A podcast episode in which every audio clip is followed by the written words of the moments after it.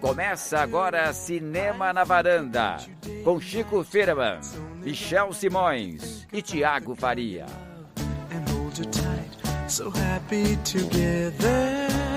Varandeiros e varandeiras, está começando mais um episódio do Cinema na Varanda. Esse aqui é o episódio número 25 nosso. 25, hein? Episódio especial, por Especial. várias razões. O- lembrando que o anterior já era especial. Esse de novo é especial porque todos são especiais Porque a final. gente é especial. Somos especiais, isso, exato. Entendeu? É, Por que, que é especial de hoje, Michel? Porque por várias coisas. Pra quem não, pra quem não decorou as vozes ainda, eu sou o Michel Simões. É, especial porque essa semana nós lançamos a nova endereço da internet. Qual é o novo endereço, Thiago? Novo endereço é cinemanavaranda.com. Olha só. Aliás, antes, eu queria. Eu, eu até prometi pro nosso amigo Felipe, lá de Brasília, ele falou: Tiago, come, co- no início do programa dessa semana, faça isso. Eu vou fazer agora, que é, primeiramente, fora em Aritu. ele falou: comece o programa falando primeiramente fora em Aritu. Pronto, é isso, Tem Felipe, um pra você. programa que ou o Ian ou o Nicolas Cage ou o, Do- o- o Nolan não são citados nesse programa, né? Mas tudo bem, vamos lá. Bem, temos blog novo, então, cinemanavaranda.com. Exatamente. Lançamos essa semana um pequeno vídeo. Isso. Quem acompanha já a nossa fanpage já teve a oportunidade de ver. Quem não acompanha, eu sugiro não perder. Chris Lume caprichou, Caprichou, fez tá as muito legal. imagens e abriu a varanda para quem quer Montou. conhecer. Fez as imagens, montou, trilhou. É um negócio espetacular essa mulher. Ela É um cobrou escanteio e assim- foi lá cabecear. É. E o o legal do vídeo é que é um minutinho. A Cris fez uma seleção de pérolas que nós acabamos soltando aqui, uma pior que a outra. Descobrimos o que nessas pérolas? Descobrimos, por exemplo, que o que Thiago é o rei das pérolas. é, é, Não, gente. foi difícil tirar alguma minha do Chico e o Thiago dominou. Olha, eu lá. jurava que Ele vocês iam falar Thiago é o rei da lambada. Eu fiquei aqui Também, com o rei medo. da lambada o- e o rei do Dirty Dancing. Mas o legal é que quem tiver curiosidade de saber vai conseguir ver no vídeo qual- como é que é a varanda, a, vista da varanda, os aparelhos que a gente usa, como é que a gente senta aqui. Vai dar pra ter uma, uma ideia legal aí de. A gente ia aparecer no vídeo, mas o Thiago não quis aparecer porque ele tem esse mistério em relação à personalidade né, Não, então o dele. vídeo tá lá na nossa fanpage, né, Chico? Ah, mudou de assunto Mudando de já, assunto. tá o? Thiago cortou a sua conversa. É. Tá no Twitter também. Tá o no- Michel colocou no Tá Twitter. no Twitter, na fanpage e tá no YouTube. No O- YouTube o também. Michel. Tá na varanda, você encontra No lá. Snapchat também? Snapchat não. Ainda sigam não a gente no Snapchat, sigam a gente no LinkedIn. É importante Não, seguir no não- LinkedIn. ainda Não chegamos a tanto. Ô, Michel, mas a gente tem um outro motivo pelo qual esse episódio é especial. É porque Como a gente tá mesa... comemorando 25 episódios, Exatamente. a gente lançou o vídeo, criou a nova novo blog e também chamamos um convidado mais que especial. Opa, tem um invasor na varanda hoje. Aê! Chegou. Bem-vindo, invasor. Bem-vindo. Seja bem-vindo, Gustavo, mais conhecido na internet como Mordomo Eugênio no Twitter. Eu mesmo. Pode revelar? Eu não sabia se podia revelar. Não, pode É, revelar, mas- pode a, a revelar. gente combinou antes de você A gente chegar. combinou. Ah, tá. muito Nosso bem. primeiro convidado eu faço especial. parte do casting da Globo, não pode aparecer. Eu tô Viu? meio na geladeira novela tal. Ele tá gentilmente cedido aqui pra Globo, pela Globo, enfim. Tem alguma novela que tem- tá sem o mordomo agora. É. Mas não tem problema, porque como a gente vai pra Rede Globo ano que vem pra Isso. apresentar o Oscar, né? Então, no lugar, No lugar da Glória- Glória Pires, é A gente essa tá nossa usando meta. ele pra a passagem Não, do Mordomo sirvo- pra, pro eu Oscar. sirvo molho branco pra vocês. tranquilo. Bem-vindo, Gustavo. Obrigado, varanda mais famosa do Brasil. Sou ouvinte de vocês e tô achando muito legal estar aqui. Foi É. Muito legal. Só é uma pena porque a gente vai perder um ouvinte essa semana, né? Amanhã um Nossa audiência menos. caiu. Já Acabou. era. Sabe que um ouvinte faz acontece, falta. né? Não, ele vai ouvir várias vezes, vai mandar a mãe dele ouvir, todo mundo vai ouvir. eu vou tá. enquadrar. Se isso aí fosse possível, eu enquadraria. Fica meio abstrato, né? Muito bom, Enquadrar muito um bom. som, mas eu vou conseguir. Ô, Thiago, agora já apresentamos aqui. Qual é o batizado do nome desse episódio de hoje, número 25? O nome do episódio de hoje, Michel, é Orgulho e Preconceito. Com zumbis. Sem zumbis, Sem gente. zumbis. Pelo amor de Deus. O Chico vai explicar pra gente por quê. Por que, Chico? É que, Orgulho na e verdade, Preconceito. a nossa pauta mudou. Né? A gente ia falar, vai falar do Invocação do Mal, que é uma das estreias da semana, e ia falar um pouco das franquias de terror. Né? O James Wan, diretor de Invocação do Mal, fez algumas franquias de terror. E aí a gente chamou, inclusive, o Gustavo pra comentar é, por causa disso, que ele é um especialista, pra quem não sabe, em filmes de terror. Não, menos, menos. Sou um É. fã. Sou um fã de filme de terror. Só que aí aconteceu um negócio muito chato ontem, muito triste, que foi o massacre na, na, na boate em Orlando, né? que- 50 pessoas morreram, um cara entrou na boate, saiu matando todo mundo. E a gente, o Cinema na Varanda, como é, como é cinema de resistência também, a gente resolveu fazer. É, pegar essa, esse episódio e trazer para o cinema e tra- transformar numa coisa legal. A gente vai fazer uma lista com os melhores filmes de temática LGBT dos, de todos os tempos, né? Na Sim, verdade. de todos os tempos. Desde E o começo. ah, é, e, aí, e aí, aí mudamos, o, o, o Guga veio fazer outra coisa, vai, vai entrar também Ele entrou na dança. coisa. Ah, Depois a a gente chama ele de novo pra falar de filme de Quem terror. sabe faz ao vivo. né? E é isso, então teremos esse assunto, assim, os melhores filmes de temática LGBT, Então- TTT, né? que- Então teremos LGBT, melhores filmes e teremos James Wan e Invocação do Mal. E depois o Chico vai dar uma palhinha sobre o Festival de Curitiba, que ele teve lá. Isso, fui no Olhar de Cinema, eu vou falar rapidinho do, do- de alguns filmes que eu vi. Vai ficar pro final. Vocês ouviram na abertura aí o Happy Together, é, música do The Turtles, do filme Felizes Juntos, o filme do Wong Kar Wai, só pra ser uma música não muito, muito triste. Que é um dos dois Filmaço. Dos dois diretores preferidos do do Michel, Michel, né? exatamente. É, exato. Ah, É um minha Kawai e um outro israelense, eu acho. E eu fui Não sei se informado tô- também, eu fui informado que teremos Fala Cris hoje também. Teremos Fala Cris. A Cris vai- não vai dar uma palhinha agora, porque o microfone tá longe dela, mas em breve ela falará. Vai saber o que ela vai falar hoje. Mas, ô Chico, agora é a hora mais. É a hora Musical. do quê? Do quê? Do cantinho do ouvinte. Cantinho do ouvinte. Pois é, e- né? na- é, até me pegou de surpresa aqui, mas vamos lá pro cantinho do ouvinte. É, semana passada eu falei que quem comenta em primeiro lugar First aqui na, comments. na nossa caixa de comentários tem o, A garantia, a garantia de que vai ser lido aqui Pô, no tipo uma cantinho do ouvinte. corrida, cara. Exato. E foi a Débora que comentou aqui em primeiro lugar. Ela falou que adorou a edição passada porque ela foi citada logo no comecinho. Ela disse que tem listas, todos os filmes que a gente comenta, ela coloca numa lista e vai acompanhando.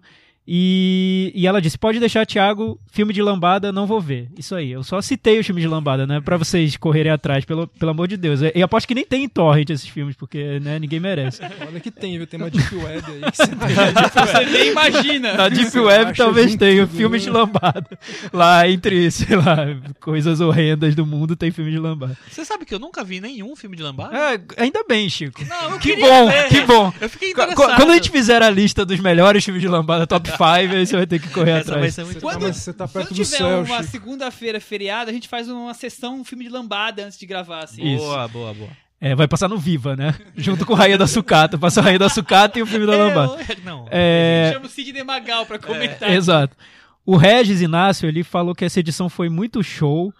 E, mas antes ele queria confessar algo. Tenho percebido que torço pra pegar trânsito nas terças-feiras pra ouvir o máximo do podcast. Que Olha, ele tá torcendo isso, hein, pelo cara? trânsito, pelo engarrafamento. Cara, isso será é. que é saudável isso? é pra cidade eu não sei, mas pra gente tá sendo. Eu, como sou uma pessoa muito egoísta, eu vou torcer pra você pegar, não pegar trânsito, pra poder ouvir duas vezes o podcast e contar lá dois pontinhos pra gente. É, ele falou: Varandeiros foi muito nostálgico ouvir sobre Curtindo a Vida Doidado.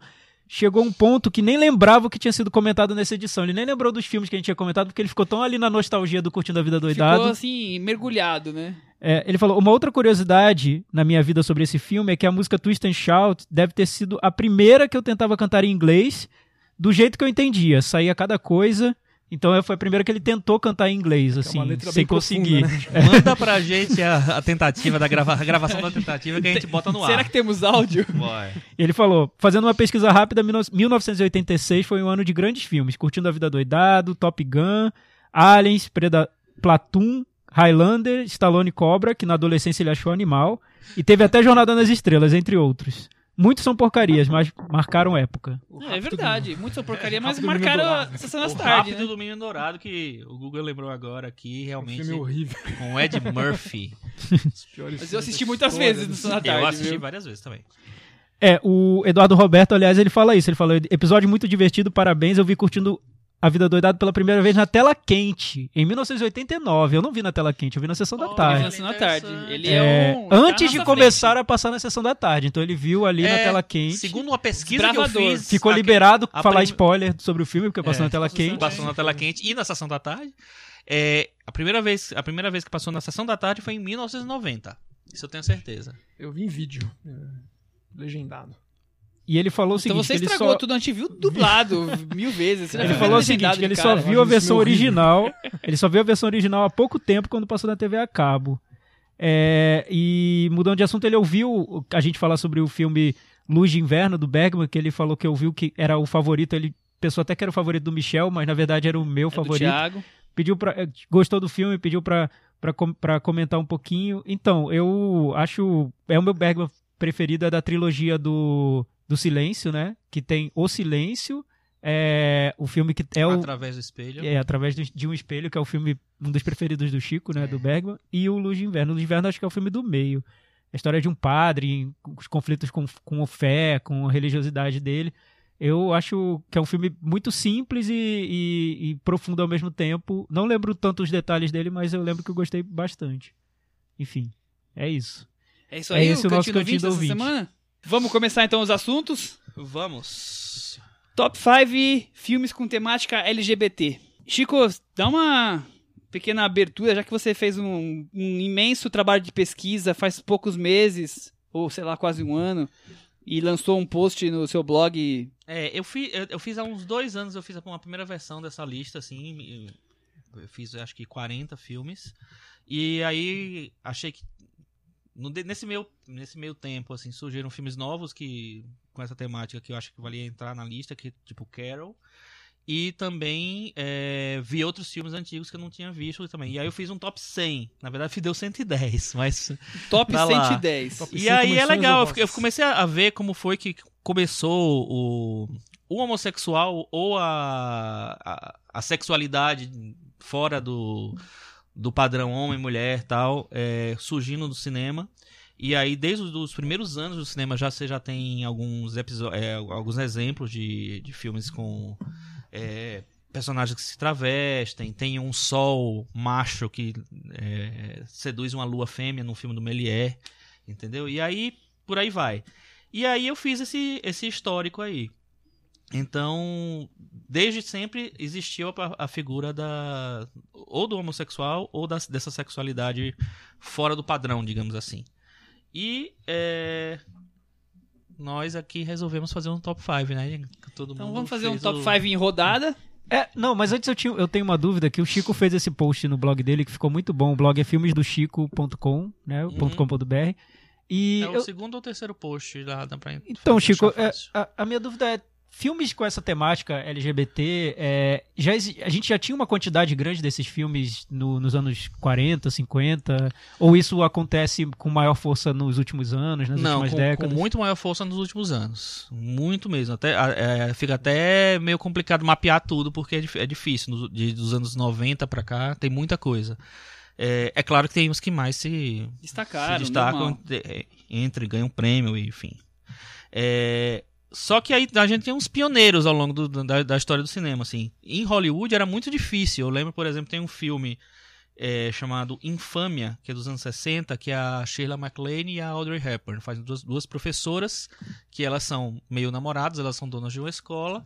É, só que aí o filme recebeu tantas críticas negativas no começo, assim, quando o projeto estava se, se desenvolvendo nos estúdios ainda, que é, eles tornaram a, uma personagem gay, sem, mesmo sem citar isso, e outra personagem era hétero, tinha um namorado e tal. É, essa, e essa mesma versão dessa história tem uma versão dos anos 30 que já, já tinha essa coisa, e aí que transformaram uma das mulheres em homem, pra Nossa. poder contar a história, que é muito louco. É do William Wyler esse filme, né? Do William Wyler, o Infâmia, de 61. E Ben-Hur também já tinha um tema bem gay dele, né? É, tem um. Você chegou a ver um, um documentário chamado Celuloide Secreto? Vi, incrível, maravilhoso. Esse eu acho muito bom, porque ele vai mapeando é, tentativas de tratar dos temas em filmes hollywoodianos clássicos. Então tem o. No Ben-Hur, Ben-Hur. né? é, É muito engraçado. Você lembra da, da, da coisa? Fala aí, Porque- Guga. Não, porque no Ben-Hur é um cara que tem o Messala e o Ben-Hur. E o Messala é obviamente apaixonado pelo Ben-Hur. Obviamente apaixonado. E foi disfarçado. Todo mundo sabia, menos o Charlton Heston. É, Todo mundo exatamente. sabia. A orientação do William Wyler, também o William Wyler, né? Que não era gay. Mas que teve um. te- pescou que era um, que É. era um lance legal pra história, né? Exatamente, ele chegou pro Stephen Boyd, né? ângulo, O Stephen Boyd diz assim: olha, o seu perso- personagem é apaixonado pelo personagem de Charlton Heston, pelo Ben-Hur. Só que ele não pode saber. e aí, então, interprete um homem apaixonado pelo, pelo por outro. E é o- legal, e o. Ben-Hur, e pra o Charlton Heston, que é o, né, o... Essa extrema-direita seria um eleitor do Bolsonaro. Total, se não, total. O Charlton ficar bem Heston claro, interpretou como brother claro, né? dele, era um grande amigo dele. Ele nem tinha nem ideia. Né? É, não tinha nem ideia. E tem vários, é, várias, é, vários casos, assim, com vários filmes, assim. É muito legal esse documentário. Bom, então vamos começar. É, eu tinha mais uma pergunta. Filmes com temática LGBT tem que ser o tema principal? Ou ele pode estar envolvido? Ter um, um personagem que, que é gay ou que é lésbica já vale para um filme com temática LGBT? O que vocês consideram? Então, Eu acho que sim, porque, é, assim, dependendo do, do tamanho do personagem. Se for um personagem muito coadjuvante, eu acho que é, não, não é uma coisa O, representativa. o- o amigo do, daquele filme O Melhor Amigo da Noiva não serve, por exemplo. Mas Serve. Porque senão 100% dos filmes vai ter.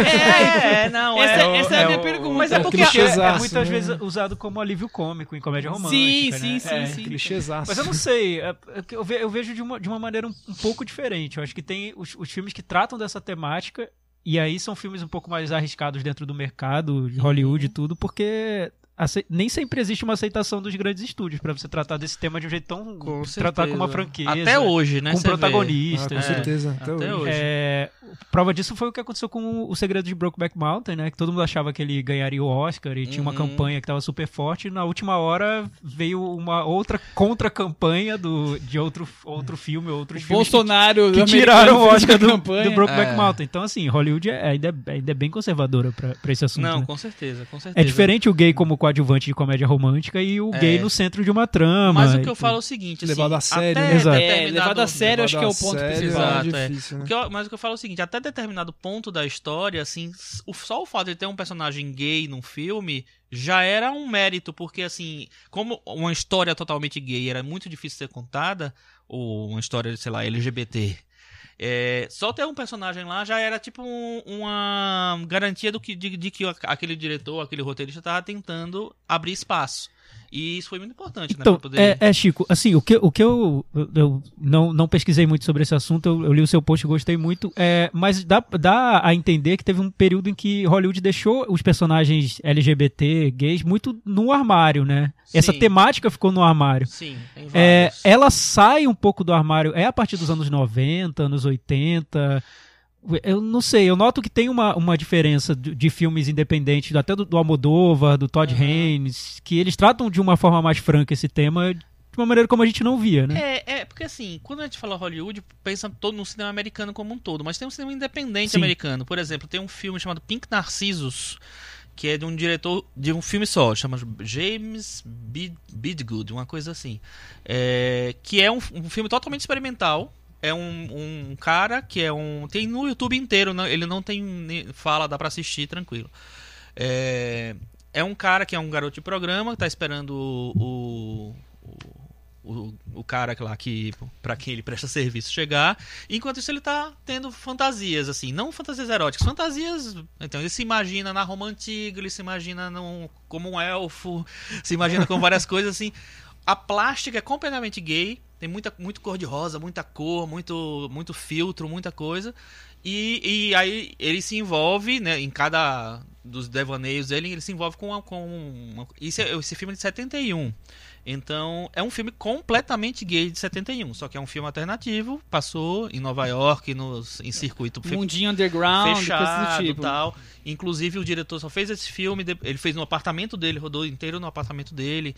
É, então, tem exemplos assim em, em vários momentos. Esse mesmo ano, por exemplo, tem um filme alemão de um diretor chamado Rosa von Braunheim, que chama Não é o homossexual que é perverso, mas é a situação em que ele vive. Que é um é tipo um, é um documentário, mais ou menos um documentário, é, com tudo sendo encenado. Então ele vai narrando em cima de tudo que está acontecendo. E é um filme já de militância gay, assim. E é, aí a Alemanha é engraçado que tem um filme de 1919 chamado Diferente dos Outros, 19. 1919, que é que conta uma história é, de um personagem, um protagonista gay que é, é, chantageado por ser gay. Acho que na, na Alemanha acho que era crime ser gay na época, uma coisa assim. E em vários países do mundo, né? E ele é um filme sobre isso. O, o Carl Dreyer, Carl Theodor Dreyer, o dinamarquês, fez um filme de 1924 também de temática gay, chama Mikael. Então sempre teve, entendeu? Só que assim, em Hollywood mesmo, que é a, a grande indústria, eu acho que a partir dos anos 80 para 90 que começa a o negócio a explodir mais. Vamos começar o top, porque vocês já viram que se deixar, o Chico vai falar Vamos desse, lá. Vou de títulos e mais títulos do 5 horas de programa. Enciclopé- Wikipédia Exatamente. Vamos deixar o Gustavo, nosso é, Pô, que alegria, cara. nosso convidado, falar bom um pouquinho, porque- deixar ele começar com, com o seu quinto lugar na sua Então, listinha de top pelo 5. que- É bom que é o primeiro, que é um filme que com certeza não vai ser repetido, né? Porque é o primeiro que eu vou falar. Putz, é um que eu lembrei agora. O Chico falando, eu lembrei. Eu não tinha colocado, mas é um dos filmes que eu mais gosto. E que eu lembrei agora. Não sei porque a gente não associa muito como um filme gay, mas é um filme muito gay. Uhum. Que é O Beijo da Mulher-Aranha. Que eu gosto É, muito sim, desse filme. sim, re- realmente. É, eu acho um total. filme muito bom. Gosto Uhum. do filme. Eu lembro que vi nos anos 90 e tem um personagem do William Hurt, né? Passado aqui em São Paulo, que tá preso com. É um preso com um cara que é um preso político, que é o Raul Júlia. E fica contando filmes pra ele, né? Uhum. Pra tentar extrair uma, uma informação dele e se apaixona por ele, né? Uma história de amor e é muito bem dirigido, é muito bem atuado. Hector é Babenco, né? Muito bom esse filme. Acho que é o É. melhor filme do Hector Babenco, eu acho. E a acho uma fotografia boa, acho que tem um, umas tomadas boas, é uma a E- trilha boa do John Ashley, que é boa também. E eu não sei se você lembra, mas tem uma troca de seduções depois ao longo Tem. do filme, né? Tem, não é. um filme, o negócio isso é só o a começo, ser né? correspondido. É um filme muito legal e que eu acho que é um dos melhores filmes do- dessa temática, com certeza, eu acho. Começamos bem. E aí, Thiago, e você? Seu quinto colocado. É, é um pouco diferente no tom né, do filme, eu, que é o Alma Gêmeas do Peter Jackson. É, enfim, é sobre um romance entre duas meninas, mas ele trata de uma relação que não é bem resolvida. Então, na maior parte das vezes, ela se resolve na, como fantasia para para uma dessas meninas. Acho que é uma só. Eu, eu Não, acho vi que pras filme- duas, pras as duas. duas entram no, É. na, no aquele mundo lá. E eu, Quarto eu, mundo. achei, eu achei uma solução Quarto mundo, né? achei uma solução criativa dele, do, do Peter Jackson, para mostrar um- um- uma situação terrível de isolamento e dificuldade de aceitação e de realizar aquela, aquela rela- relação. Eu acho, para mim foi um filme bem marcante para saber como me colocar na posição de, de, de quem vive uma situação parecida. Acho que ele consegue transmitir bem isso. É o filme anterior ao Senhor dos Anéis ou tem coisa no meio? É anterior ao Senhor dos Senhor dos Anéis. Sim, É 1994. Legal. foi. O melhor filme do Peter Jackson, né? É, é, É? eu acho que é o primeiro filme do. Peter Jackson que ele sai do- daquela coisa mais. É, que ele fazia muito filme de terror meio né, escrachado, né? Não, tal, totalmente. Fome animal. É, né, Fome. Animal eu, eu era super fã do filme. Eu também. Eu, eu vi no cinema, adorei. E esse era um filme mais sério, entre É, aspas, dele. Mas ele não exatamente. abandonou a fantasia, ele integrou essa fantasia, esse universo dele a essa outra temática. E é o filme que bem. revela Kate Winslet, Ah, né? Para o exatamente. mundo. Achei- Ela chegou a ser indicada ao Oscar por esse Não, filme, não? por- ela foi indicada depois- no ano seguinte pelo Razão e Ah, Sensibilidade. tá. Mas ela virou estrela, assim, por causa desse filme. Esse filme é legal, o Orson Welles é vilão nas, nas, nas viagens dela. é, né? que é- tem, uma, tem uma brincadeira criam- forte com o terceiro homem, né? Muito. Do Carol Reed. Bom, eu vou agora seguir pra gente fazer uma. Ninguém tá vendo, mas ah, nós estamos fazendo um Um, círculo aqui. É. O meu quinto colocado é um clássico italiano, Morte em Veneza, do, do Tino Visconti. É, acho que boa parte das pessoas que estão ouvindo já devem conhecer esse filme, mas é a história de um. Ele é um escritor, músico, eu não lembro, mas a Acho arte no dele. livro ele é músico, no filme ele é outra coisa. É um, um artista e se apaixona por um, um garoto jovem numa praia, num hotel de, de férias, assim, e fica fascinado pelo garoto e tem toda a relação ali dele com, com o garoto e com, com o que ele é, a posição artística dele. É um filme bem famoso do Visconti. É, você sabe que é engraçado que eu coloquei esse filme na, na primeira versão da minha lista na segunda também, tá? Porque, enfim, eu acho ele bem gay. E, é, e eu fui criticado. Porque as pessoas falavam, não, não tem nada a ver, esse filme não é gay, não, não fala de amor carnal, não fala disso aqui, ele fala de amor de alma, de amor pela vai beleza, de amor não sei o que lá. Eu falei assim, Mas- sinto muito, gente. Mas- Mas não é um pouco preconceito isso, Chico? O Porque quê? o amor de alma não pode ser o amor gay? Então, exatamente, o amor pela beleza, não, porque é o amor da, pela beleza. Pela na beleza. Pela beleza. Tá, beleza Ah, tá. a- a mais pura e tal, não sei o que lá. Mas a beleza mais pura estava num jovem. E a beleza, e, e aos olhos de um, de um, De um senhor. Então, eu acho que não tem como. Além do que, o Luquino Visconti era gay, o Dirk Bogarde, que faz o papel principal, era gay. E, o, inclusive, eu agora já vou pular pro meu, tá? O, é, eu vou botar o- no, no quinto porque eu vou fazer já a, A correlação. O Dick, Bo Dick Bogart era um ator gay e ele sempre teve uma tentativa de, de, eh, de fazer um. De ter um papel político ali. Esse filme é de 70, e 71, eu acho, do, do Visconti. E ele, em 62 ou 63, ele faz um filme chamado Meu Passado Me Condena do Brasil, mas em inglês se chama Victim, em que ele interpreta um, um é, advogado que ele resolve é, defender um, um, cara que era homossexual que estava sendo é, chantageado por um outro cara, é, por ser homossexual. E ele, o próprio advogado, era homossexual, ninguém sabia e tal, é era casado e tal. É o primeiro filme que se fala a palavra homossexual na Inglaterra. Olha só. Era crime ser, ser gay na Inglaterra nessa época, assim. É um filme muito bom, ele tem uma, uma pegada meio, meio filme no ar também, ao mesmo tempo que ele é um filme dramático. Vale muito a pena ver esse Uma filme. dica fora dos óbvios. Meu conhecia esse passado me condena Victim. Bom, então. Vai, Gustavo. Vai agora. Quarto É. lugar. Meu quarto lugar é um filme de 98, Deuses e Monstros. Que é um filme muito legal, que é do. É os Bill últimos Condon, né? dias, né? do- é do Bill Condon, né? Os últimos dias do, do cineasta que dirigiu Frankenstein, A Noiva de Frankenstein, né? O James Whale, que era um. era gay.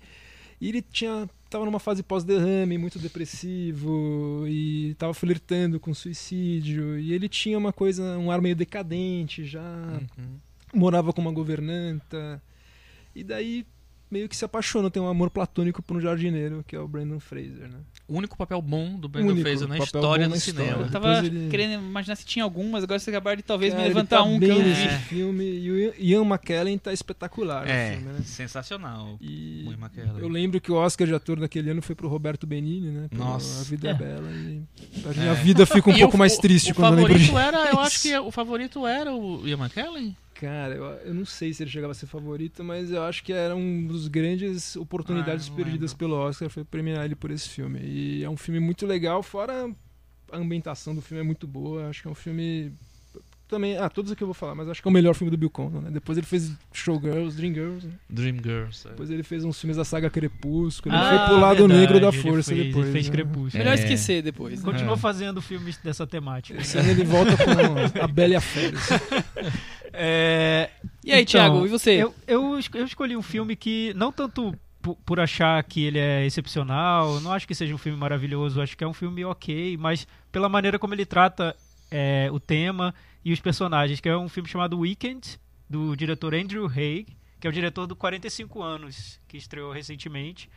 É um filme sobre um encontro entre do- dois homens, assim, num, é, num fim de semana que passa a trama. Só que eu acho que ele mostra essa relação de uma maneira tão realista, crível mesmo, que você passa. É tratado com uma naturalidade que eu sinto falta em outros filmes que tratam desse assunto de um jeito muito cuidadoso até demais, assim, para não incomodar, para para ser ex- exageradamente politicamente correto. Nesse caso é simplesmente natural. É um casal que se conhece no fim de semana, vive uma relação ali e aquilo acaba. O filme não é maravilhoso, mas os personagens e a forma como ele mostra a relação eu acho bem legal. É, Weekend. do- dos filmes dessa temática é um dos mais elogiados dos últimos três anos. aí, eu acho que é assim. porque os filmes com essa temática foram ganhando um pouco nessa naturalidade, como tratam o tema. Eu, eu acho que é o, é o grande segredo desse filme. Ele é uma É. história de duas pessoas, não importa, mas nada além disso. Porque eu, eu, eu, não, eu não sou contra filme panfletário, principalmente sobre essa temática, porque eu acho que é um, um, um assunto que foi tão escondido no cinema por tanto tempo que é bom ter filme- filmes panfletários que revelem tudo o que acontece tratem de um jeito didático sobre o tema, mas eu também acho interessante você tratar como algo simples, realista do dia a dia e que acontece Comum. como qualquer outro- qualquer outro casal. É, Esse cara fez uma série na HBO, Looking. Ah, que é sim. eu muito cheguei a ver a boa. primeira temporada e A tem essa, me- segunda- essa mesma pegada do, desse filme, eu acho. Acho que ele levou tudo desse filme pra essa série, que é série tratar de um jeito Pena natural. que ela acabou na segunda temporada que ela tava melhor que a primeira. É. Mas acabou. Eu não cheguei a ver a segunda. Puta, melhor que a primeira. Eu não gosto muito desse filme. Porque É, eu eu acho assim, eu reconheço todas as qualidades que você você citou, só que eu acho que ele, ele tem uma herança de umas coisas que existia muito em filme gay dos anos 80, dos anos 90, que era um fatalismo pra. é, que, tipo assim, como se o universo conspirasse para que a- as coisas não dessem certo para o personagem gay, sabe? Não, eu, eu acho que tem um pouco disso no filme que me incomoda, mas eu reconheço, ele é um filme que tem bem é assim a interessante. vida. Eu achava que era assim. Acontece, acontece com os melhores casais. E nos piores também. Bom, o meu quarto colocado é Perdidos na Noite, filmaço. clássico anos 60, se eu não me engano. 68. 68. 69. Por ali. Midnight Cowboy. Do John Schelling. Schlesinger. Schlesinger. Schlesinger. John Schlesinger, aprendendo a pronúncia agora. Que é um filme de um cowboy, que é o John Voight, pai da Angelina Jolie, pra quem não sabe. Que vem pra cidade grande pra ganhar vida, encontra Dustin Hoffman num gigolô, ele acaba aí se prostituindo e. E a vida não é muito bem como ele esperava, digamos assim. É um belo drama, tem a temática também muito forte na, na história. E ganhou o Oscar de melhor filme. né? Ganhou o Oscar de melhor filme. Foi um dos Oscars mais revolucionários, assim, da Pois história, é, eu acho. mas menos careta que o de hoje. Total. Falou tudo, menos careta Ah. que o de hoje. E aí, Chico, e você? Eu vou é, no meu quarto para um filme em inglês chamado Delicada Atração. Chama Beautiful Thing. É a história basicamente de dois meninos adolescentes e um, e um mais é, marrento tal. Que no final eles vão, começam a se envolver e tal. Aí primeiro tem uma, uma repulsa, depois uma proximidade e tal. É um filme que vai conquistando o espectador ao- aos poucos. É um filme muito bom. É, de uma diretora que sumiu, não sei onde ela, por onde ela anda. Até só esqueci o nome dela. filme, né? Hattie McDaniel. Ou McDonald, sei lá. É uma coisa assim. McDaniel é a. É a É do Vento Levou, do Vento né, Levou, é é- Hattie McDonald. É, Delicada Atração. Belíssimo filme. Vamos começar agora os terceiros colocados? Ixi, agora, que agora é medalha de bronze. Ah, então, meu terceiro tá. É o Brokeback Mountain mesmo. Coloquei que acho que é Não um. podia faltar, não né? Pode faltar, mas acho que é um filme realmente não é por obrigação. Acho que é um filme bom mesmo. Acho que é um filme triste, mas não é piegas. Eu acho que ele puxa por um lado do melodrama muito bom, assim. Me lembra um pouco um filme mais melodrama pro lado do Clint Eastwood do que seria por um Todd Haynes. Tipo, acho que é um melodrama bem feito. E às vezes ele foi vendido como um western game, mas ele não é um faroeste, nada não, a é. É uma história, é uma história meio trágica, né? Um casal meio que não dá certo, eles ficam 20 anos se encontrando duas vezes por ano, eles são muito tristes. Todos os personagens são fodidos, não tem nenhum Eles são personagem que não Eles são tristes separados, tristes tristes juntos. juntos, eles eu acho que Eles não são happy together. Não, não, Não, são não happy são together. é um filme muito triste que eu acho que é muito bom, muito bem dirigido pelo Ang Lee. Acho que tem um o Heath Ledger tá muito bem, todo o elenco tá muito bem, mas acho que o Heath Ledger é o melhor papel Tá dele. maravilhoso. Acho é o que é melhor melhor papel do que o dele. Coringa. Eu também acho. Eu acho que é um, um filme bem legal mesmo. Poderia ter sido muito piegas, tipo, no final, um jogar as cinzas do outro na Brokeback Mountain e ser uma choradeira. Mas não é, é um filme muito bem levado. É, o Ang É. Lee não, não, não quer terminar um filme assim. não, né? um diretor muito. Eu sou fã do Ang Lee, acho que é um trabalho muito bom dele, de verdade, né? Porque é um filme que foi. Na época, tipo, um que teve dois atores mainstream que fizeram papel gay e tal. E é um filme que realmente eu acho bom. É, e eu acho legal desse filme que eu acho que ele ultrapassa essa coisa gay. Total, é Apesar dele ser gay, contada, né? é, é uma história de amor proibido universal, assim. Sim. Então eu acho que ele vai muito além. E é, para mim é um melodrama perfeito, assim. Tem Muito, poucos. Poucas vezes eu acho que eles que nos últimos anos assim Triste, conseguiram um melodrama tão Aquela camiseta, a camisa dele contra o É, guarda. é. Muito triste esse filme. Eu achei Muito legal você falar de Clint, realmente Incrível. tem tem Tipo, momentos que lembram mesmo. Os na de Madison, só que os é pontos de. Madison é um dia. Esse aí são décadas, né? é, E aí, Thiago, e o seu terceiro? É, então, meu terceiro lugar é um filme português chamado E Agora, Lembra-me, do. Joaquim Pinto. É, é um filme de quase três horas de, dura- de duração, um diário sobre a vida do diretor, do próprio Joaquim Pinto, que vive há mais de duas décadas com o vírus do HIV, convivendo com, com as consequências do, do vírus. É, no filme ele fala sobre a vida dele, sobre a relação dele com o cinema, sobre a doença, sobre medo de morrer, tu- tá tudo ali, é um filme diário. E trata dessa, dessa questão da relação dele com o. Acho que é, o- acho que é o marido dele, não É. sei. Companheiro dele, de uma, com uma franqueza que eu nunca vi em nenhum filme. Tem, chega a ter cena de sexo explícito no filme. E essa franqueza eu achei desconcertante. Não, esse filme é, Nu- é incrível. Nunca vi assim, em nenhum é, outro ele é filme. incrível. É, ele te, te É. prende. A maneira como ele trata da vida dele expõe isso e sem ser algo nunca é sensacionalista assim e nunca é olha olhem pelo buraco da fechadura da minha vida não é é, Abre a porta uma- assim, é- é vive o drama super dele. franco eu acho Eu também acho Maravilhoso maravilhoso esse filme. Filme. Você Fantástico. falou que é legal que é natural, né? Não, sim não fica Exato. uma coisa escondida, né? total Bom, o meu terceiro colocado é um filme do Tsai Ming-lian, é O Rio. Aí sim. Eu acho o filme maravilhoso. É a história de três pessoas que vivem numa casa, pai, mãe e filho. Praticamente não se falam. É, então tem um silêncio forte en- entre eles, uma incomunicabilidade, digamos assim. E fora da, da casa, cada um tem, tem sua vida. Então a, a mãe tem um caso com um cara que faz filme pornô. O pai, que é a, a temática gay do filme, ele vai pra saunas encontrar homens pra se libertar da- daquele, daquela família tão Desgraçado. que, que isola eles mesmos, né? E o principal do filme, que é o filho, tem o relacionamento com a namorada, tem, o- tem a questão do rio, realmente, que é, o, que é uma personagem importante no filme, digamos assim, a água, que sempre no filme do Tsai Ming tem a água. Mas eu, eu acho que a parte, a temática do gay tá ali no filme também e é parte importante da, da história e o filme é incrível. Filmaço. Muito bem. É, eu tô desconstruindo a minha lista, tá? Você tá mudando, é, É, eu isso? tô mudando. Sorte que eu não tinha notado. É, não Chico você fala e se já tiverem falado você só complementa não, mas eu tô mudando porque eu tô, eu tô querendo puxar uns filmes que eu acho que tem que ter uma representatividade, assim. E um filme que eu acho que, é, pra mim, é o melhor filme de drag queen da história do cinema. Não tem tantos, né? Mas enfim. Que é Priscila Rainha do Deserto. Vamos animar um pouco isso daqui. Priscila é, um, é um filme engraçado, porque assim, você olha, vai- ver Priscila, você acha, ah, um filme.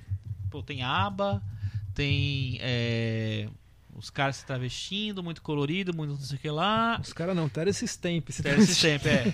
E aí, parece uma- um filme um filme alegre, um filme bobo, um filme, uma comédiazinha e tal, não sei o que, mas é um filme, é um drama super sério, com muitas temáticas envolvidas ali. É, tem o, o, a- o personagem principal, vamos dizer assim, é o do Terence Stamp, realmente, que Não tem faz o, o Agente. Smith do, do Matrix também? Temos o Hugo Weaving fazendo a outra moça que eu esqueci o nome agora da del- deles, né? E o Guy Pearce, que faz é, Felicia. o Guy Pearce, é verdade. E, puta, os três estão sensacionais do filme. Incríveis, assim. To, fazem três tipos de gay diferentes, vamos dizer assim. Tem uma que virou uma transexual já faz um tempo. Tem o mais pivitado, que é o, o Guy. Pearce e tal. E tem um- o, o mais sério que guarda um grande segredo, que eu não vou contar só pra você. Não, já passou nessa Passou essa na tarde. Que na verdade ele é casado e tem um filho. Então ele lida com todo esse problema na cabeça dele. Meu Deus, como é que tá? E, pô, é um filme belíssimo, um filme sobre amizade, um filme sobre, sobre construir uma, uma família com seus amigos. Eu acho que ele ultrapassa muito as, é, esses limites de, de temática e ele vai pra uma coisa mais universal, sem deixar de tocar em todos os temas. Muito bem. Rodada do segundo colocado agora, Gustavo. Opa, segundo agora tá ficando sério, né? É, agora. Ó, o meu segundo é um filme de 75, é Um Dia de Cão, do Sidney Lumet, que eu acho que é um filme muito forte, né? Todo passado num dia só, é um assalto a banco, Alpatino. com o Patino, assim, um papel demais, muito carismático, né? E é um dia muito quente, né? o filme é muito bem dirigido, né? A gente sente esse calor, né, na cidade, que é um dia muito incômodo. É um assalto a banco que vai dando horrivelmente errado, né? Ele começa já, lógico, começa errado que é um assalto a banco. Coisa errada por, pela ideia. né? Mas aos pouquinhos ele vai escalonando e vai tendo uma participação da mídia, que eu acho que é uma coisa que é muito atual hoje, né? Eles Uhum. fazem um sensacionalismo com aquilo. Aham. E aos poucos a gente vai descobrindo o motivo do assalto, né? O assalto é pra ele pagar a operação de mudança de sexo do, Do namorado. namorado. dele. Isso Que é o Chris Sarandon, então o- marido da Susan É Sarandon. o marido da Thelma, ou da Luísa. E- Da Louise. da Luísa. né? E assim, eu acho que o filme é muito bem dirigido, né? A montagem eu acho muito boa. Tem uma cena que ele dá um tiro, que ele, o Sidney Lumet vai de dentro do banco pra fora muito rápido. E toda a ação é muito envolvente e é um filme, tipo, que acho que é eterno. Ele é passado nos anos 70, mas poderia ser hoje. Ele fala uma hora, ele joga a multidão, né? O assaltante pra ele. Ele fica falando Ática, Ática, que era tipo um carandiru local deles, né? um massacre que teve lá numa. É um filme Penitenciária, envolvente e muito frenético, né? Cara, é um filmaço. Ele passa voando. São duas horas que passam e é quase tempo real, né? É um filme que é um dos meus preferidos. É muito bom. E é Cid Lumet, né? Cid Lumet é difícil de Sidney errar, hein? Lumet Errou poucas vezes. foi bem até o final, né? Um dos caras É. que foi bem até o fim, né? E aí, Thiago? Então, meu segundo lugar é o Segredo de Brokeback Mountain, que o Gustavo já falou, concordo com tudo que ele disse. A, a lembrança que eu tenho do filme é da sessão que eu vi, que ficou um silêncio. O filme é bem silencioso, né?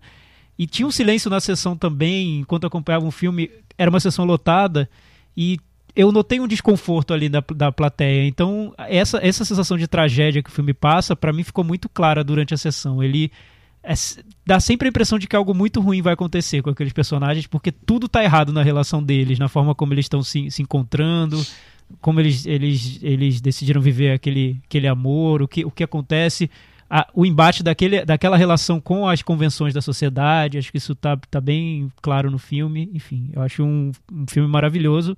Devia ter ganho o Oscar, né? Devia, com certeza. Perdeu eu pro acho que tem- cara. Filmaço. Mas eu acho que tem um incômodo muito grande da plateia em relação ao filme também. Além dessa coisa que você falou da tragédia, que eu acho que tem mesmo isso.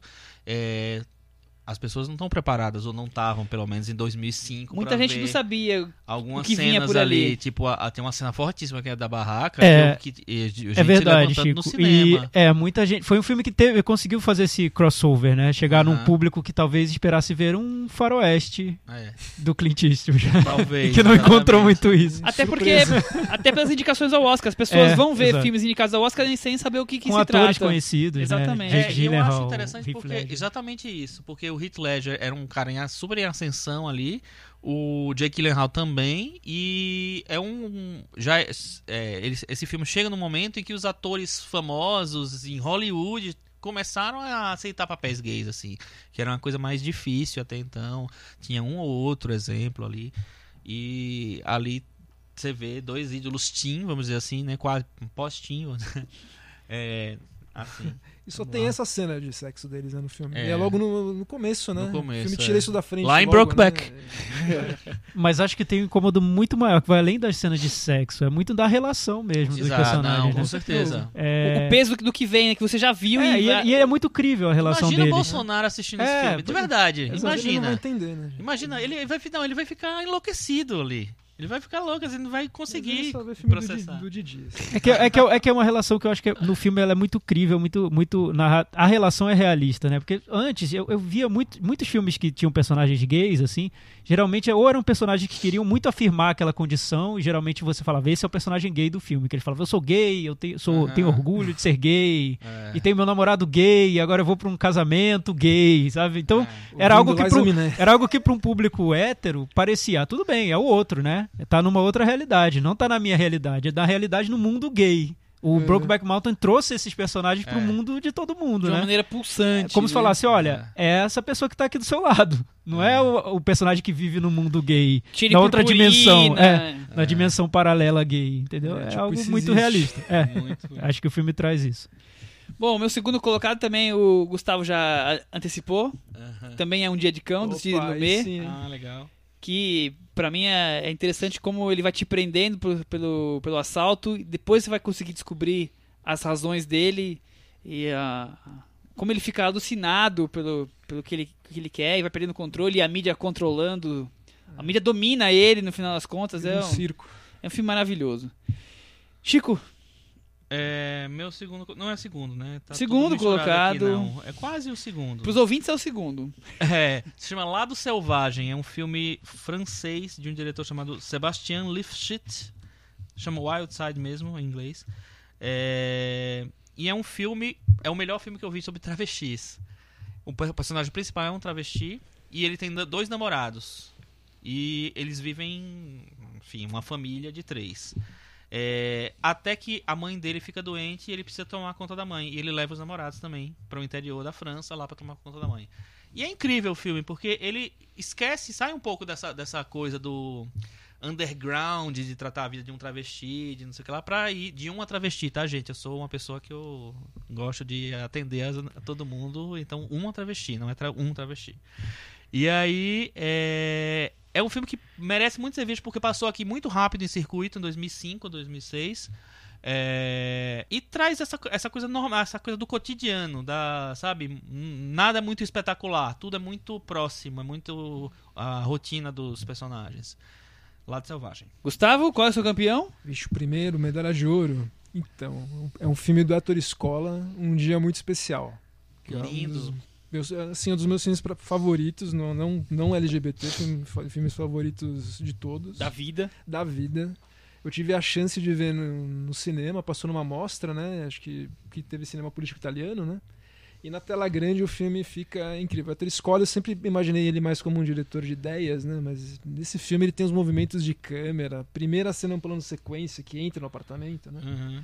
Muito boa, fotografia bem saturada, né? Praticamente não tem cor, só as cores da bandeira da Itália, né? Verde e vermelho. Filme muito bem dirigido. E é uma dona de casa, uma mama italiana, Sofia Loren, que tem seis filhos, e o marido dela vai para o dia muito especial, que é quando Hitler ia visitar Roma, né? Em 38.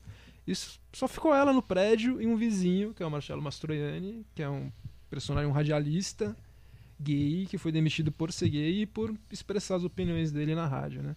E acaba desenvolvendo aí, começa como um flerte, daí vai virando uma amizade verdadeira entre os dois, eles têm uma conexão lá, os dois meio excluídos, né? E ele eu acho que vai Ele decidiu tá ir embora, tentando- né? Uma coisa. Ele pensa em se matar. Em se matar, é verdade. Ele pensa em se matar. E eu acho que é um momento. Esse filme é um momento mágico aí de dois atores, dois ícones, né?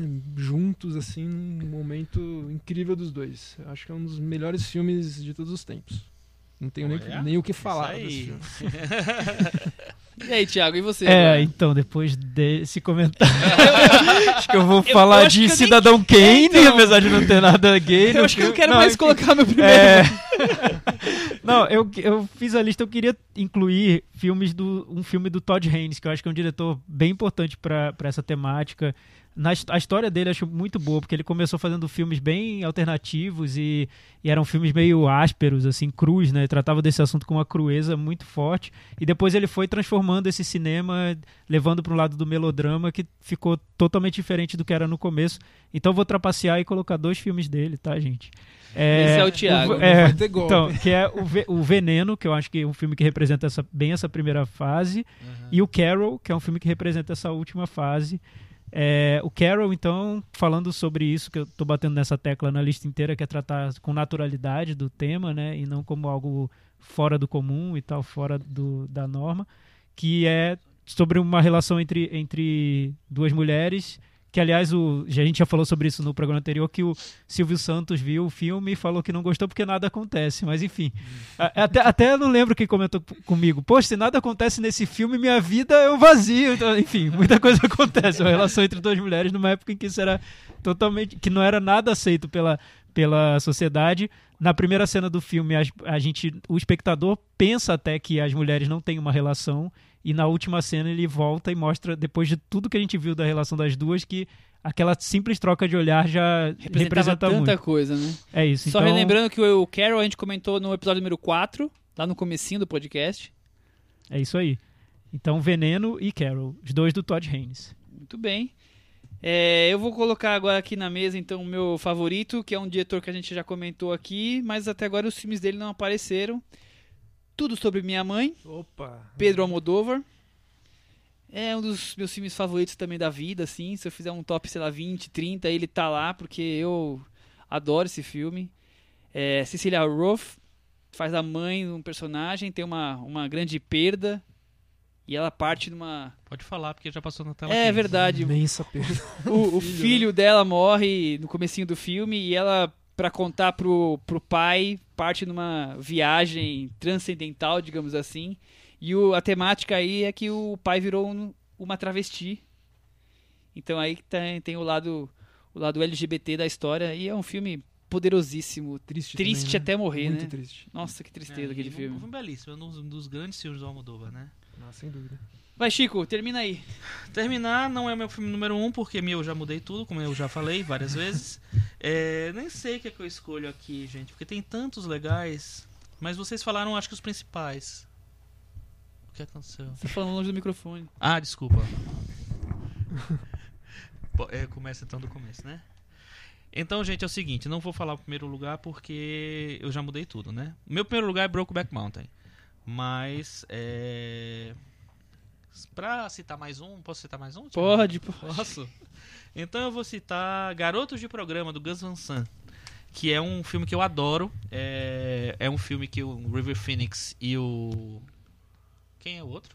No Reeves. Keanu Reeves é, fazem dois garotos de programa, né, meio apaixonados um pelo outro, né, o, o filme se passa no Idaho, né, tá no, já tá no título, mas é um Private Idaho. Gus Van Sant é um diretor gay assumido, assim, de vez em quando toca no assunto, mas esse pra mim é o melhor filme dele, é, Melhor que que tem Elefante? essa tem- que tem essa temática. bom. melhor que elefante não existe, É nem ele tem, inclusive. ele tem nem- vários filmes que tem essa temática, né? É. É isso, garoto de programa. Vai ter menção honrosa? Eu acho que já tá bom, né? Tem muito, né? Já foi bastante coisa. bastante coisa. Michel, todo mundo deu, deu aqui sua, seu top 5 dos filmes de LGBT, mas faltou uma pessoa a falar, não foi? É, eu acho que. Vamos dar uma animada nisso daqui? Vamos. Vamos chamar o Fala Cris de hoje? Oi, tudo bom? então, é, pesquisando um pouco sobre esse tema é, e lembrando um pouco do nosso especial sobre as meninas super empoderadas, tem um teste que chama teste da Alison Bechdel. Vocês já devem ter ouvido falar, que é para saber se o filme tem uma participação realista das mulheres. Nunca ouvi falar disso. Também não. Como é que funciona esse teste? É bem interessante. O filme tem que ter pelo menos duas mulheres que falem entre si e que não estejam falando sobre um homem. Então, por exemplo, toda a saga Star Wars de 1977, 82 e tal, não, não passou. Não bombou. tem nenhuma cena. Star Wars, O Despertar da Força, tem uma cena. Que Ah. Tem cenas, né? Tem ela falando com a Lupita Nyong'o, tem, ela, tem a Rey, tem a Princesa Leia, então passou. Então, então é isso, é um teste pra ver se tem uma representatividade feminina. E eu descobri que criaram um teste pra saber sobre a representatividade GLBT nos filmes, que é chamado de teste de Vito Russo, que é quem escreveu o livro que baseou o documentário Celuloide Secreto. Ah. E como é que e como é que funciona esse teste? Você tem que ter para saber se você tem representatividade GLBT num filme. A ideia foi criada por uma organização chamada Gay Lesbian Alliance Against Defamation. E você tem que ter então um personagem gay que ele não seja um clichê, que ele tenha alguma coisa, né, dif- diferente, que não seja o clichê básico, ah, o amigo da noiva lá, o amigo da Julia Roberts e tal. É, pois é. Você tem que, acho que tinha que ser uma coisa mais maleável, É, mas tudo bem. Vai, e, ele, e ele tem que ter relevância no, na, na trama. Ele não pode estar lá só pra fazer Pra ser, ser um gay engraçado. é. Ele, se tirar, ele tem que ter relevância na trama. E é difícil, viu, pensar nos personagens que sejam assim. É bem, bem. Filmes que não são de temática gay e que, os film, que o personagem tenha esse perfil. E aí eu tentei elencar alguns aqui, que eu me lembrei. É, lembrei do William H. Macy, o Kiss Kid do Magnolia. Entre- Eu nem lembrava que era gay. Então, eu acho que é, eu acho Se que apaixona pelo, pelo barman. tem eu acho que é essa a magia aparelho. desses personagens, assim, Magnolia que eles trazem. vários- mas Magnolia são várias tramas. Várias tramas, né? exatamente. É um filme indie do Paul Thomas Anderson. E aí, lembrei do. O filme favorito de é. quem? Quem? Michel Simões, vamos lá. É um dos meus filmes Continua. favoritos mesmo. Continua, Cris. Outro personagem que estava numa dessas listas dessa organização é, o, é do filme Scott Pilgrim. É o Kieran Culkin, que é o melhor amigo do, Puta, do Scott Pilgrim. sensacional. Que Que é o. Wallace, que é uma participação muito engraçada e É é, uma das bom, melhores é. coisas Pra do mim, é um filme. dos melhores coadjuvantes daquele ano. Acho muito bom. É, eles listam também em uma dessas compilações deles a Lisbeth Salander, que é de um dos filmes que eu mais gosto, Os Homens que Não Amavam as Mulheres. E por fim, um dos assim, que eu acho um personagem fantástico, que acho que define bem esse conceito do que eles queriam fazer com, essa, com esse teste, que é o Silva, do 007, Skyfall. Que personagem Ah, maravilhoso. do Javier Bardem. Com aquela cena incrível dele com 007, de- dele flertando com 007, falando tudo tem a sua primeira vez, e o James Bond responde, quem disse que estamos na minha primeira vez? E o teatro, cinema desaba, e é impensável para um 007 ter uma cena tão charmosa como Realmente, essa, é, né? É no Skyfall isso, né? No Skyfall. É. E eu queria terminar com uma citação com um personagem que não é de cinema, que é da, da TV, que é o. Um pouco de spoiler isso, hein? Que é o protagonista do House of Cards, o Frank Underwood. Que eu acho que Olha. ele ser bissexual é uma das coisas mais incríveis da série, que traz um. agrega ao personagem. As pessoas Agrega falam valor. tanto da semelhança dele política com, Cunha, meus amigos, vocês não sabem do que estão falando. Frank Underwood é muito mais do que isso. É, vamos partir pro próximo assunto, então? Vamos dar uma Uma estressada. aterrorizada, uma estressada. Estressadaça. James Wan e Invocação do Mal 2, Thiago. Fale um pouquinho de James Wan, esse diretor que surgiu aí fazendo um filme de terror atrás do outro, de sucesso, bilheterias. Quem é esse cara? Pois é, Michel, até hoje eu achava que ele era americano. Aí você me informou hoje que não, né? Ele é australiano. Ele nasceu na Malásia Nasceu na Malásia. e naturalizado australiano. Exatamente. Olha que curioso. Que beleza, hein? É, é uma, é uma carreira. É impressionante pela quantidade de sucessos nessa carreira, porque come- vem desde jogos mortais, que virou uma franquia de terror super bem sucedida, passando por Sobrenatural, outro filme de terror que fez sucesso. Foi pra franquia dos Velozes e Furiosos, com Velozes e Furiosos 7, nada menos que o filme mais, um dos maiores sucessos Foi de o- Foi o bilheteria, único que ele fez? o único que ele fez. Que é É, a sexta maior bilheteria de todos os tempos. E depois ele, ele acho que an- antes do Velozes e Furiosos, se- Furiosos 7, ele fez Invocação do Mal, Isso. depois de Velozes e Furiosos 7, fez Invocação do Mal 2. Então, assim, ele tem uma trajetória no cinema de horror, mas ele, foi começou, fazer ele fez um filme na Austrália nos anos 2000 de terror chamado Stygian, alguma coisa assim. Depois já é Jogos Mortais, que ele lançou em Sundance, foi onde ele explodiu. Sanders passou jogos Passou em? Sundance. Robert Redford realmente né? não tava muito, né? Mas é um, mas é um típico filme indie, né, Chico? tá. Eu acho, o primeiro sim. Porcaria. É uma ideia com pouco dinheiro. Filme- Pense na Bruxa de Blair. ruim, né? Pense na, Não, pense na Bruxa de Blair. Olha a comparação, Bruxa de Blair. Tá, tudo Mortais, bem. Não dá. Não Bom, aí depois ele teve essa quebrar- carreira aí Quebrar esse que paradigma. famosa aí. E ele vai fazer o Aquaman no próximo filme Vai dele. fazer o, Aqua, o Aquaman. Mas tava meio, mais ou menos, tava Ah. pensando em sair, né? O IMDB me diz que é ele por enquanto. Por enquanto é ele, mas tava meio assim. E espero que faça mais filmes da série Invocação do Mal, que renderia pra mim uma bela série de TV, aliás, com aqueles personagens principais, a dupla dos investigadores de atividades paranormais sobrenaturais. Seria o- esse seria o verdadeiro. American Horror Story, sim, né? sim. É, Michel, temos sinopse do filme? Temos sinopse do filme. Ah, Vamos melhor, lá. melhor momento é a sinopse do Michel. Nossa, vou até sentar direito aqui. A sinopse do filme basicamente é o segundo capítulo desse casal que de estudos paranormais. Dessa vez eles têm um caso em Londres de uma mãe solteira com quatro filhos que a casa é atormentada por estranhos espíritos. O casal existe, né? O casal é baseado em fatos reais. Sim, é um filme totalmente Invocação baseado em do Mal fatos 1 e reais. Invocação do Mal 2 e baseado em fatos reais. Eu, eu dei uma pesquisadinha no nosso querido Wikipedia, a Barça dos anos 2010, digamos assim. Ela tá viva, mulher. Ela Até tá hoje. viva, Ela tá viva, ele morreu. tem um, tem um trailer do filme. levou. Ela fala com ela toda noite. Ela fala com ele toda noite. Tem um trailer do filme que ela, ela comenta no filme, no Nossa, trailer. Tipo E a, tri, a, a, a menina desse filme, Invocação do Mal 2, ela é uma senhora hoje, também comenta no, no filme, tá viva também. Num Imagina ver, filme, imagina é ver o Não é nem um trailer, é um mini especial que tem o James Wan. Eu vou passar Mas imagina ver pra o Blu-ray, o. Blu-ray da Invocação do Mal 2 com a faixa de comentários da menina Pensou? possuída pela. Deus, eu, eu não vou dormir nunca mais. Que medo! Horrível. Bom, mas o filme é isso. Gustavo, Hum. você que está aqui hoje vai abrir todas as discussões. Nossa. É o nosso especialista em filmes de abrir terror. todos os nossos canais com os outros universos. Deus me livre. Temos, um, temos um copo aqui no meio da mesa já. Deus me livre. Ó, primeira coisa, eu tenho que falar que eu tenho medo desses filmes de verdade. Você ficou Eu- tenso assistindo o Eu me filme? estresso vendo esses filmes. Ó, esse eu fiquei, mas eu fiquei mais tenso no primeiro e no Sobrenatural. O primeiro o também. Insidious, que é o do James Então, Agora cê- nesse eu já... Eu acho que ele já tem algumas, alguns cacoetes dos outros filmes, então eu me assustei mesmo, mas me assustei bastante. Eu acho legal que ele começa com uma série mesmo, né? O primeiro já era assim, né? Começava com o caso Annabelle, daí tinha os créditos, daí tinha o caso principal. Agora eu, achei- eu fiquei muito feliz quando eu cheguei, que eu tenho um pouco de toque, assim. Eu falei, putz, que bom, eles estão fazendo igualzinho. Então tem... Tô seguindo o modelinho. Em vez do caso Annabelle, agora é o caso Amityville, né? É. E é legal que aquele prólogo do filme da série Amityville foi melhor que todos os filmes da Amityville que já tiveram. É, Sim, aquele é um prólogo maravilhoso, eu gostei prólogo muito. muito legal, bem editado. E tem os créditos, daí depois segue a história principal. E ele deixa meio realmente assim, porque o, o, o, o primeiro termina com a história de MTV, né? Ele- Eles é. indicam que, que eles vão.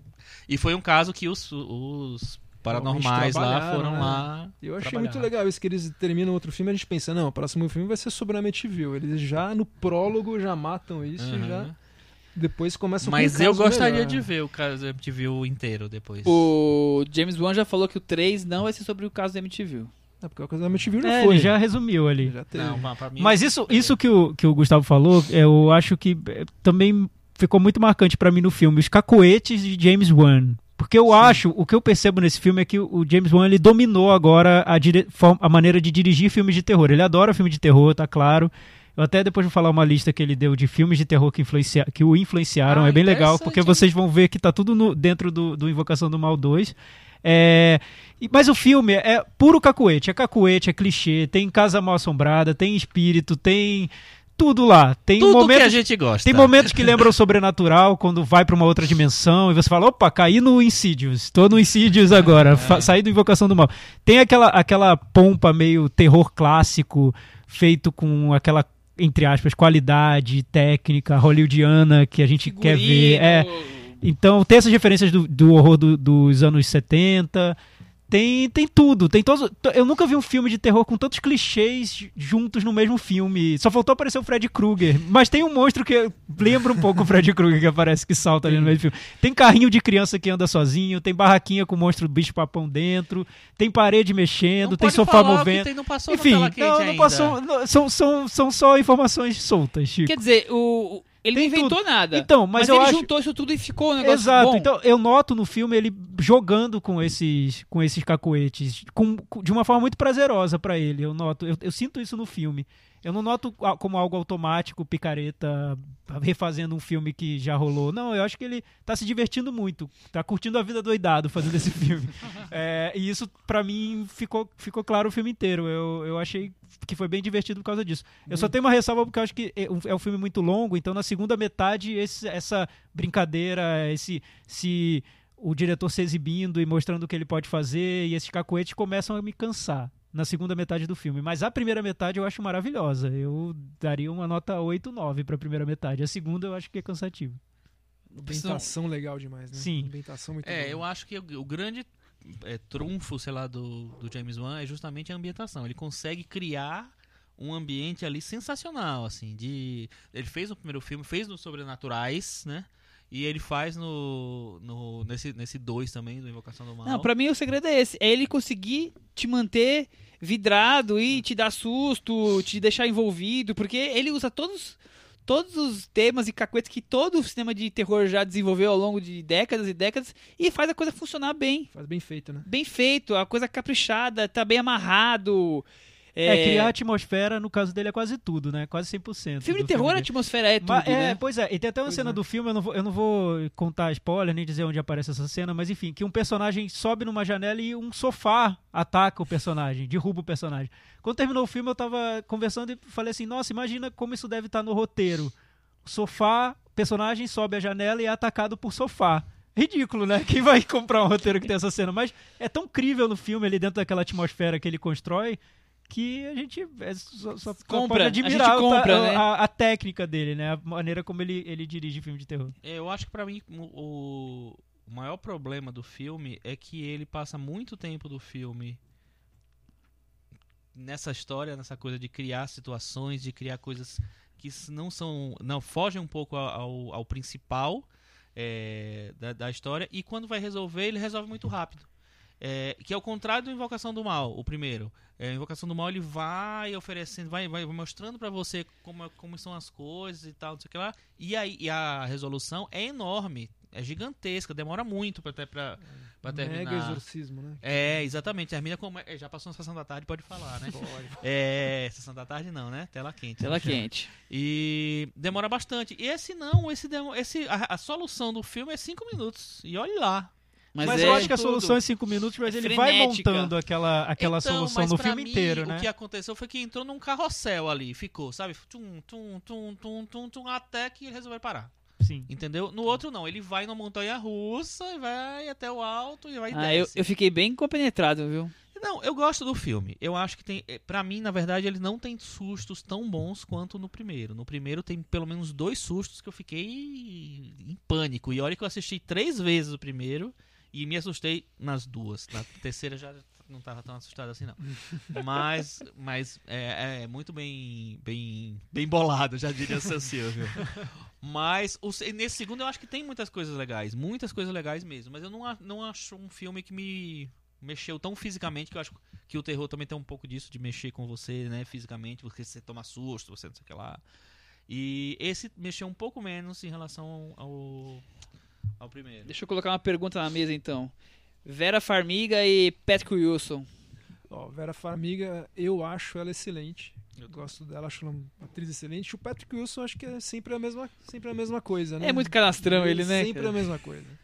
Acho Ah, que- mas pô, tem uma cena sensacional desse filme tocando Elvis. Ah, sim, Ah, sim. Esse, esse momento do casal no filme eu acho que é muito bem É. resolvido também. Você acha? E ele deixa isso fluir. É, Acho que um outro filme de terror cortaria essas cenas, deixaria bem picotadinho. Exatamente. O filme deixa Ele isso deixa- solto. Eu acho, eu ele- legal, ele- eu gosto. Ele, dá o timing, dá o Dá, timing pra história, dá. incluindo a parte de casa. Ele quer valorizar aquela dupla de personagens, que eu acho o personagem muito, muito interessante. Eu também, assim. eu eu gosto gosto dos- deles. gosto Eles podem dois. fazer 10 filmes Sim, eu agora que você vai acabar Eu acho comprando. que eles tinham que ter algum defeito. Vocês não acham que eles são perfeitos São, demais? são Ah, perfeitinhos, sim, é. Eles são muito perfeitos. Vai- são isso um vai pouco- aparecer no próximo. Vai Tem que aparecer, um vai né? trair o Um outro, deles tal, tem com que ficar espírito, possuído, e- com a né? Annabelle e com a mãe É, da ser. É, enfim, mas falando, Annabelle, que aparece no final. Aparece, Não vamos dar aparece. spoiler, mas ela aparece. mas, mas então, falando sobre a, a lista que o James Wan fez, foi, foi pra Hollywood Reporter. Perguntaram pra ele quais são os cinco filmes de terror que o influenciavam mais.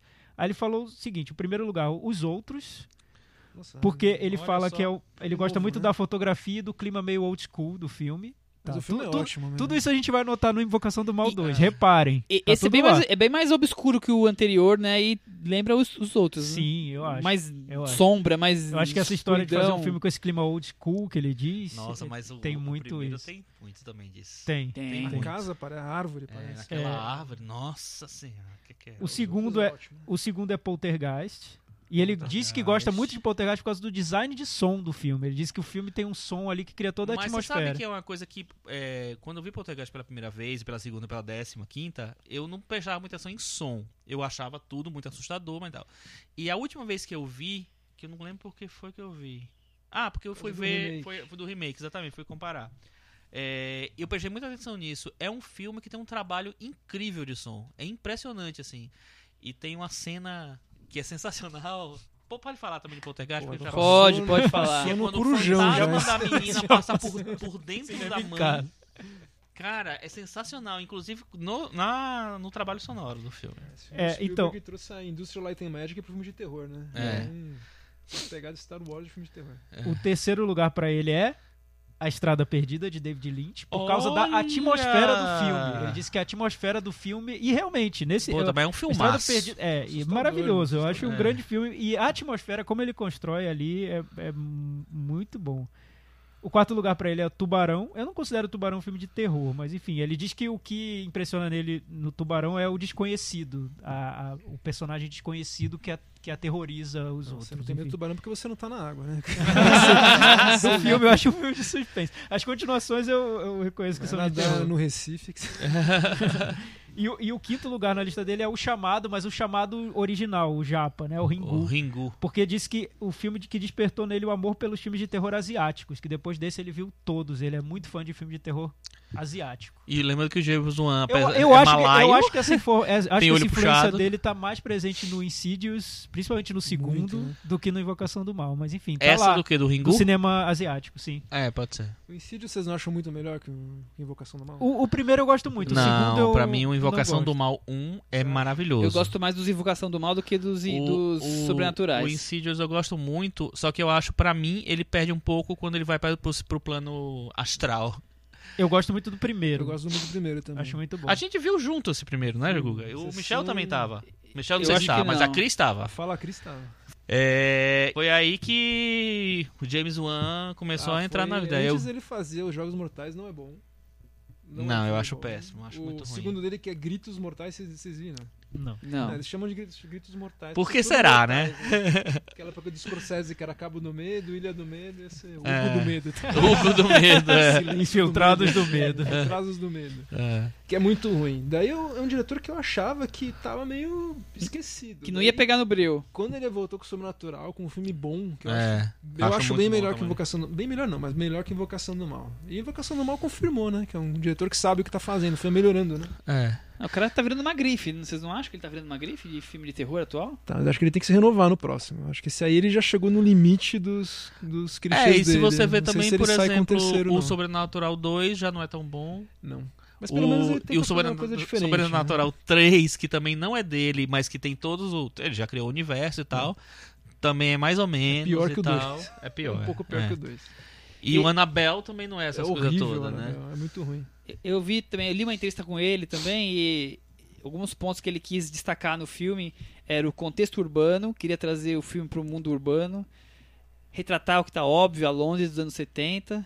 É, ele queria fazer um filme de terror que as pessoas pudessem acreditar na história, que fosse o mais próximo do real possível. E esse caso, como amplamente falado, é um dos, é um dos casos de possessão mais documentados da história. Então, Acho que o próprio, no próprio filme tem Fala isso. isso, é. é. um caso que quem for pesquisar vai encontrar vídeos. Tem um telefilme da BBC que tá até no YouTube. Se você pesquisar, você vai encontrar lá no YouTube que mostra imagens, relatos. Mas é um. pessoas. dramatiza a história, não. É um né? documentário. Ah, um documentário. Documentário com, Tá. com o que teria ocorrido, com os Entendi. filhos tudo mais. O que teria ocorrido? Não, o que ocorreu. É. Basta acreditar. É, a controvérsia, né? Mas tanto que eu acho que quando- o mais legal do filme é quando ele é mais sutil mesmo, quando ele tenta deixar crível. Quando tem umas cenas que tem uns efeitos muitos, é, tipo o Crooked Man do filme. Puta, é- esse pra mim é um grande cagada. Me do tira do filme. filme aquilo É. também um pouco, viu? Eu, eu só, eu só perdoo um pouco isso porque o filme tem um momento ali que ele tenta confundir o que é fantasia infantil e Ele o que tem é que realidade. Acho explicar que a exatamente por filme que é que ele foi pra aquela, aquele lado. Mas mesmo assim, eu acho. Se perde um pouquinho. Acho ali. que isso de tentar, às vezes, ver se a menina tá inventando ou não é uma parte legal do filme. que É interessante, é eu acho verdade. legal. Olha, a parte mais legal pra mim é a cena solo da Vera Farmiga. Eu comentei com o Guga, no, que eu saí do filme, eu tava vendo o filme com o Guga.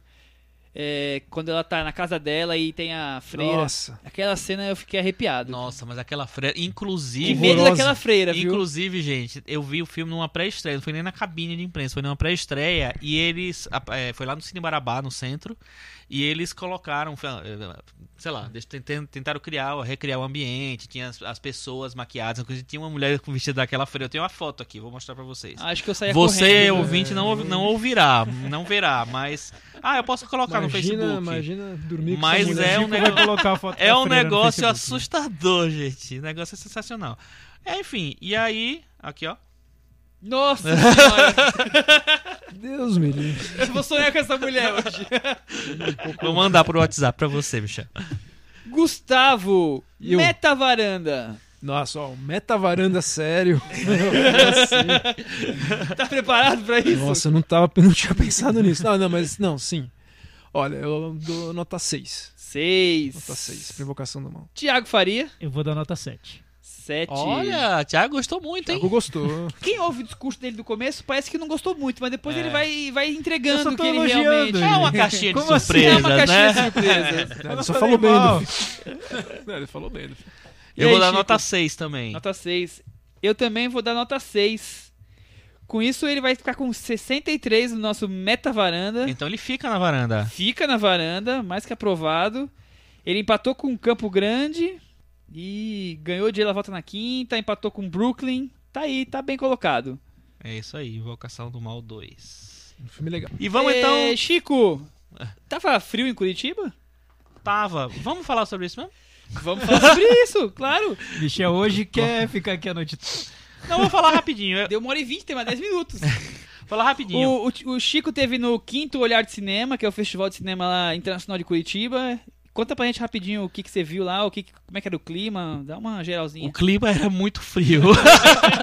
Fez menos um ontem. Nossa senhora. Mas enfim, é, eu vi, fiquei só o final de semana, foi- foram poucos filmes, vi três filmes brasileiros novos que eu não gostei muito assim de nenhum dos filmes, assim, não, acho que todos são interessantes, mas nenhum eu achei um grande filme. É, vi um documentário japonês dirigido por uma portuguesa É bem interessante, são mu- mulheres pescadoras. É, mas o melhor mesmo foram os clássicos. Então passaram vários clássicos restaurados lá. Passou Como Era Verde o Meu Vale, que eu fiquei super emocionado com o filme. Passou Ninótica, com a Greta Garbo. Muito legal também ver. Mas o melhor foi um filme chamado Ana, de 1975. Que é um filme meio, meio maldito, assim. Passou na mostra uns dois ou três anos. É um filme que tem quase quatro horas de duração, um documentário. Todo mundo viu, todo mundo gostou em Curitiba. Impressionante. É incrível o filme, porque assim, é o... são dois cineastas, um deles encontra essa menina no meio da rua, a Ana, ela é- tem 16 anos, ela tá grávida de alguns meses já, é, e ela mora nas ruas, ela vai morando, vai vagando pela, pelas cidades, então já passou por várias cidades da Itália. E aí ela pede um lugar para ficar. E aí eles levam ela para casa e começam a ter uma relação de morar junto, de conviver com ela durante muito tempo. É, e aí tem muitas cenas muito íntimas, assim, que nessa época de cultura do estupro, gente, menina de 16 anos, grávida, assim, tem cenas muito pesadas. E esse filme foi tão. Ele estreou no Festival de Veneza, ele foi tão mal recebido por causa de- dessa intimidade que eles criaram com a, com a personagem, com a personagem, com a protagonista, né, com a Ana, que o filme caiu num limbo, o próprio diretor nunca mais exibiu ele por aí e, é, e só foi ser visto mais eh, de novo assim redescoberto quando o, diretor morreu. E aí mas assim é um filme de quatro, quase quatro horas de duração mas é um filme muito bom muito interessante que muda muito a, a visão que a gente tem de documentário que vale a pena procurar. No YouTube tem tem esse filme na íntegra em italiano não sei se tem legenda É, vale ver ver em capítulos né legal. é isso mas o festival é muito legal de Curitiba viu vale muito a Tá pena crescendo, tomara que, que permaneça aí crescendo o Festival de Curitiba. é, quinto ano Recomendações, coisas que vocês querem trazer pra varanda, Gustavo? Ah, eu tenho uma, uma dica pra dar. É uma série que tem na. É da HBO. Então, assim, a pessoa tem que obter, né? Não sei se. Dá pra ver na HBO. HBO Go, sei lá, se chama Go. Game of Thrones né Então não é a Game of Thrones que. Eu acho, mas chama Show Me a Hero. Não sei Ah, se. eu acho bem legal. Que é uma série muito boa, né, Thiago? Eu acho muito Nosso bacana. Maniac Series Maniac. Apesar de ter séries. sido dirigida pelo Paul Haggis, eu acho que é uma série boa. Nossa, Não, mas então, mas tem mais do David Simon, né? Que criou The Wire, que é uma série Ah. muito boa. Clássica. Eu acho que ele anulou o Paul Haggis um pouco e. Uma história muito bacana, é legal ver sem saber muito da história, principalmente do desfecho, mas é sobre um político de uma cidade muito próxima de Nova York que acaba travando uma luta política por umas casas populares e eu acho que a série é muito muito atual aqui pro momento que a gente tá vivendo pra ver como é difícil a pessoa fazer Tem uma algum coisa boa. protagonista né? famoso nessa É o série? Oscar né? Isaac. Oscar Isaac. O elenco inteiro é cheio de gente famosa. Tem Uhum. muita ponta. Tem o Uhum. Alfred Molina, tem a, Uhum. a a Catherine Keener, faz um papel forte. Eu acho uma série que vale a pena conhecer. Legal. São seis episódios só. Muito bacana. E aí? Chico, Eu não tenho nenhuma dica. Michel. Eu vou passar em branco hoje. Não, eu vou falar do. Eu vi o piloto da série muito comentada Preacher, que é a série dirigida pelos. criada pelo Seth Rogen com o Ivan Goldberg, né? Que são os diretores do, do Superbad e do Elfim. Eu não sei se eu tô errado, tô improvisando aqui porque eu não pesquisei.